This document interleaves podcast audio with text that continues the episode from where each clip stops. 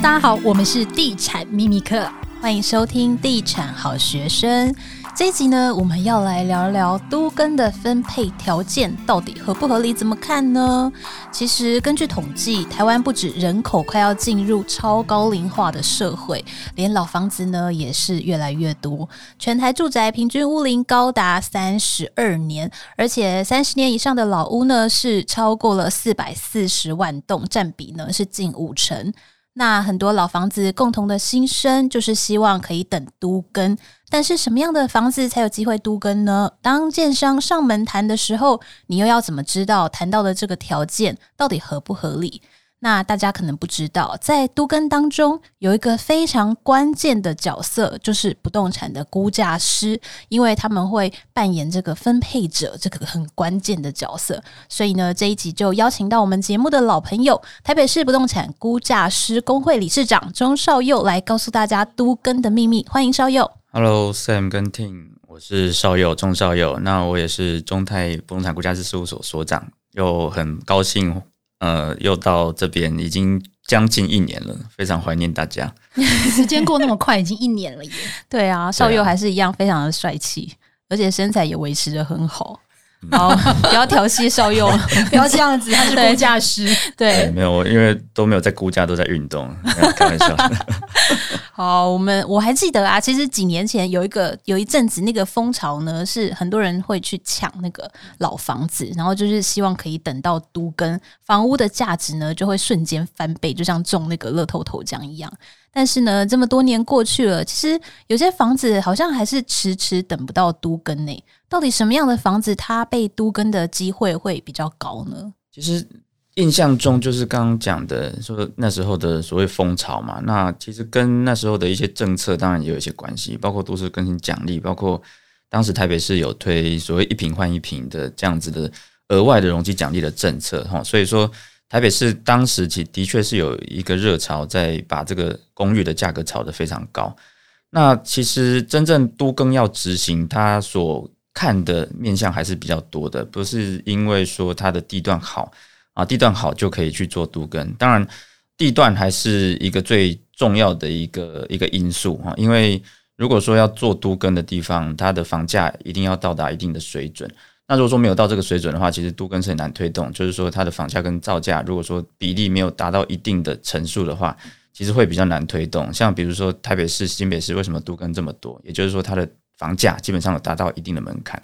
哦，所以说其实可以用一个很简单的线来来去划分啦。那之前我们可能会说，诶，可能没有房价没有五十万的地方很难去做都更。那现在因为造价又再提高了，所以说可能房价可能要到六七十万的地方，可能会比较有这个都更的价值。那除了这个房价之外呢，其实它的位置，嗯，就是说它的相对位置，比如说它是有临到主要道路，还是说它是在巷弄之内，哦，还有再来有一个很重要的点，就是它的产权是不是很复杂，哦，产权它的人数多不多？那再来就是说，它一楼跟楼上有没有所谓增建违建这样子的问题？哦，像台北市、新北市很多的状况都是遇到说，诶，这个地方其实有独根价值。但是现况呢，可能被一些违建占用，那顶楼可能有增建，那这些可能所谓的增建的持有人，那相对起来，它的都更的效益不会这么大，因为它现况可能可以用到两倍，那都更后有没有可能分到两倍，这个就比较不一定。好，所以说其实还是要看这种种的因素去决定说这个地方有没有可能都更。那刚刚有讲到那个产权的复杂程度啊，请问怎样叫做复杂？嗯，其实都跟里面它会有一些状况，比如说我们讲的很单纯，比如说一到四楼它都是四个人所有，那大家都是四分之一的土地持分。但是有一种状况就是，诶，里面可能呃有四个人拥有这个这个这个公寓，但是其中的土地可能只有三个人有，就代表说可能有一个人他有建物没有土地。那这个时候，那有建物的那个人，他是是不是会比较不愿意都更？因为他现况可以跟大家同等的权利去做使用，但是他都更之后，哦，他的这个分配的比例一定会比那些有土地的人来得少，哦，所以说这个是叫做可能产权比较不比较复杂，或者说比较是特殊的状况，哦，那还有一种状况就是说，嗯、呃，它的嗯、呃、里面有一些法定空地是单独持有的状况。哦，因为早期啊，其实，在建商在卖房子的时候，可能那时候的法定空地是可以单独分割作为他们自己持有。那当时的住户可能也不一定想要这个法定空地，因为你买了这个法定空地呢，会多缴地价税哦。那但是建商他没有卖这个法定空地，那他留着，其实他对他来讲也没有太大影响哦，因为他也不用再缴这个买卖的增值税啊，或者说这个相关的税负哦。所以说对两方来讲好像都还好，但是那个时间一久哦，久了以后，地价一直在慢慢的增加。哦，那这个时候呢，其实又遇到都更的时候，那会发现说，诶，这个当时为什么没有过户？那法控他一样可以参与这个都市更新的分配，那就会造成说，诶，那原本的住户，那他就会觉得有一些不公平，对，所以说其实这些都是算都更的特殊状况。哦，那特殊状况一多的话，当然对于都更的推行就会有一些。难度会增加。现在其实很多人的家里老房想要谈都更哦，那估价师是怎么估算原地主跟建商这个比例？要怎么知道这个都跟分配比例到底有没有合理呢？嗯，都更的分配大概有分大概三个状况，好，三个状况我们要去评估。哦，第一个就是大家比较常听到的，就是说，诶，地主跟建商之间怎么样去做分配？那比较常听到的就是，诶，七三分、六四分、五五分。哦，那这个就是我们讲的第一种要评估的状况。那这个六四分、七三分怎么估？那其实以都更的制度来说，我们会估一个叫做更新后，哦，就是说都市更新后的这个权利价值，也就是说这块土地它可以创造出来多少的楼地板面积，那有多少的车位，那未来可以卖多少钱？这个大概就是都更可以创造出了整个效益。哦，那假设说我们估出来是十亿元好了。哦，那这个就是整个大饼。那大饼怎么分？那地主的部分就是分这个扣掉成本，就是地主可以分。那成本怎么估？成本呢，就是说我们都市更新有一个共同负担的提列标准。那这个标准就是建商他所需要支付的成本。那里面也有包括一些些这个所谓建商或是实施者的利润。那假设这个成本估出来是四亿元好了，那这个分配比其实就是六十跟四十来去做分配。那这是第一步哈，这只是把地主跟建商的部分先分拆出来，但是地主之间的价值其实也需要进一步的评估，因为每一个地主其实他的权利价值都不一样，不能单纯用哎，你持分一平，我持分两平来去这样算哦，因为其实土地有平面的价差，比如说刚刚前面讲的，可能有人临主干道，有人临巷道哦，那有有的可能是角地啊，有的面积比较大，所以说根据不同的条件，我们要做第二步的这个分算。哦，那这个是我们第二步要去评估的。那第三步就是，诶，这个土地上面如果有刚刚讲的这种区分建物，哦，区分建物就是说有一楼、二楼、三楼、四楼，那或者说有的是华夏，有的是十几楼的这种大楼要都更，那也要需要把每一户的楼层的价差，或者说它平面的价差估出来，这才会得到说到每一个人他的分配是怎么样子的状况。那我还有。一个就是三加一，那这个加一呢，就是刚刚我讲的一些特殊情形哦，包括这个土建持分不同啊，还是说这个呃有人有法控啊，那还是说这个有人有土地，我有建物，那我们要怎么样去分算？这个大概就是我们讲的三加一种要评估的内容。那以公寓来看，到底是哪一个楼层它的价值性最高呢？嗯，其实正常来讲都是一楼最高哦，因为一楼的样态也比较多嘛。那通常当然店面可能店面的价值有高有低，但是再怎么低，大部分也不会比楼上的低。哦，我们遇到比较夸张的这个分配比例，就是说一楼是楼上的价值的大概十倍这么多。十倍、啊、是在，因为它是主要的商圈吗？你们猜猜看在哪边？东区逢甲商圈。嗯，逢甲商圈有可能。那我讲的是在台北市的地方。东区吗？东区东区以前曾经有过可能有十倍的价差，但是现在没有了，因为东区现在店面可能没有以前价值高。对，那那时候我们遇到的状况是在夜市里面，哦，某一个夜市里面。那夜市里面其实以住宅环境来讲，它是相对比较差的嘛，哦，因为它的这个所谓油烟啊，或者说人潮也会影响到这个住宅的品质。那店面的价值就非常高，因为它的店面除了它。原本产权内，那它外面可能还可以推出去来当座位区，然后再往外可能路它还可以当这个停车区哦。所以说，其实一楼的店面那时候我们看的成交价值可能大概三百万，那楼上大概只有三十几万哇。哦，所以的确这种地方要推行都跟会相对比较困难一点哦。所以说，其实呃，我们刚刚问题就是说，诶，哪一户哦，哪一个层楼的价值最高？通常还是一楼。哦，但是这比较悬殊的状况啦。那但是如果说是一般，可能是只有诶住宅效益的这种一楼，那它还是会是可能楼层里面最高的，因为楼上毕竟要爬楼梯嘛。因为我们刚刚讲的是这种所谓建筑有哎、欸、没有电梯的公寓嘛。对。那如果是那种增建啊、违建，在实物上，他们真的可以拿到比较高的分配吗？嗯，比如说顶楼加盖这一种。嗯，像这种所谓增建或是违建啊，在都市更新里面，因为我们估价师在评估的时候要依循这个估价技术规则。那估价技术规则其实有两个部分，大概有提到，就是说这个要以合法的部分来去做评估，违建的部分是不能评估的啊。所以说，在都市更新的这样子的制度里面哈，那违建的部分我们是没有办法额外去评估它的效益。不过，其实以违建而言，它还有一个叫做拆迁补偿费，可以去领取。所以说，它还是会比一般的住户来得高，但是会不会像所谓市价交易价格有这么大的影响？这个我们是。不能去做这样子的考虑的，因为这个违建呢，对于都更来讲，它是没有贡献。所以说，其实基本上这些违建的持有者，只有一个算补偿的性质的这个拆迁补偿费，来给他们去做后续的分配使用。那在都更的时候啊，如果是地主户的话，到底是怎么谈最有利？有没有建设公司常用的一些话术可以给大家参考？嗯，话术，嗯。为难估价师不会，因为我也不知道什么叫话术，还是话术太多了，都是话术。可能我们听起来都都是稀松平常。不过其实大概常常听到的啦，就是因为以前就是有有所谓的这个政策叫做一平换一平嘛，所以说其实现在的地主啊，还是很多会去从这个角度去出发哦。但是其实一平换一平这个里面也有玄机，到底是室内一平换一平，还是全还是全幢一年一平换一平？那室内一一平换一平也有不同哦，因为像我们现在所所这种所谓一般的公寓，那其实它的室内是不是就等于全幢？虽然说它的这个全幢打开来可能没有所谓公设的部分哦，但是其实很多都是主建物里面它有内含一些所谓小工梯厅哦，所以说实际上到底是我们净面积一平换一平，还是全幢，还是说主建位平换一平，这个其实都有一点点不一样哦。那其实你看以台北市，你说更新后。这个一平一百三、一百四都非常常见哦，所以说里面其实差了一平就差很多哦。那其实有的建商他也会说，诶，那我都跟我送你车位哦。其实这个也是一种话术，不过这也是实际的状况啦。因为说真的，我们容积率里面啊，这个车位的这个公设它是不占容积的哦。的确，这个也算是呃盖新房子你可以拿到这个相对的车位哈，但只只需要支支付这个相对的建筑成本嘛。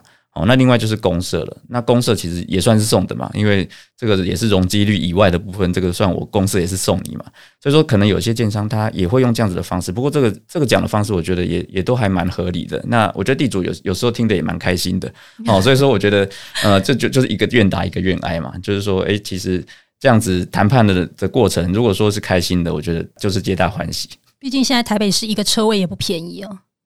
对啊，如果说是新的建案的话，可能三百、三百五甚至四百万都蛮常见的。我们最近有听到，就是有那个台北市的那个都更案，它的车位一个是六百万。那它也要看它对应的房价，因为车位价跟房价还是有一些关联性。对，这个也是我相信有很多就是都更案都会遇到的问题哦。到底遇到这个钉子户，到底要怎么办哦？真的没有办法解套吗？首先，我们要先证明一下，不要叫他钉子户哦，他其实叫做不同意户。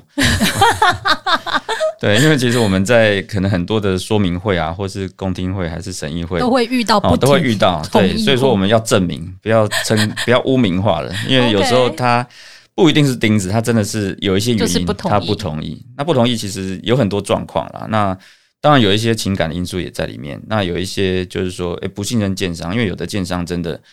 这有一点不让人信任，所以说可能就是说，呃，有种种原因让他不同意这个都更案。好，不过如果说是以一个诶算是还有优质的建商，那其实也不一定说大家也都会赞同他嘛。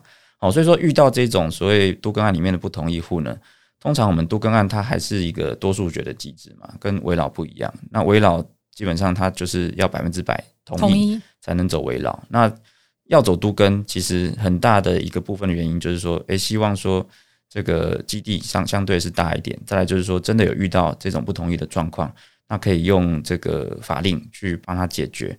好，那其实基本上在台北市的这个都更都跟案里面呢，这个八成是一个算是最低门槛，哈，就是只要达到八成的同意户，哦，基本上就可以送都更，那也可以继续走后面的流程。哦，但是有八成的案子通过嘛？哦，这种所谓八成同意的案子，是不是有可能就这样子通过？那也比较少，就是说大部分到核定的时候呢，大部分也都会到九十几趴的同意了。哦，就是市府的态度，或者说以这个审议的态度呢，都还是希望说是一个比较和平的方式来处理。哦，不过其实，在柯市府任内，大概也有八件的这种代拆的申请案，那其中呢，也有真正动用到这个强拆的，就是当时那个永春案嘛。哦，那后面其实这两年呢，也有陆续通过几个所谓的这个代拆案。不过近年这三个代拆案啊，其实它最后都没有代拆。哦，为什么？因为其实呃，在我们审议会上，其实它通过之后。那相关的这个协调程序也都完备了。那在代拆之前，其实这个地主后来也妥协了，就是说后来也是跟建商算和平的收场，和平的落幕了。哦，所以说其实呃，代拆应该是让大家有信心的一个做法。哦，就是说虽然说这个呃还是动用到公权力，哦，但是其实如果说呃杜干你只有送奖励，并没有一些强制手段的话，其实是还是很难推动的。哦，那包括现在蒋市府上任之后，其实也是执行了一个代拆嘛。这个是当时在柯市府任内通过的代拆案，那在蒋市府的手上把它拆了。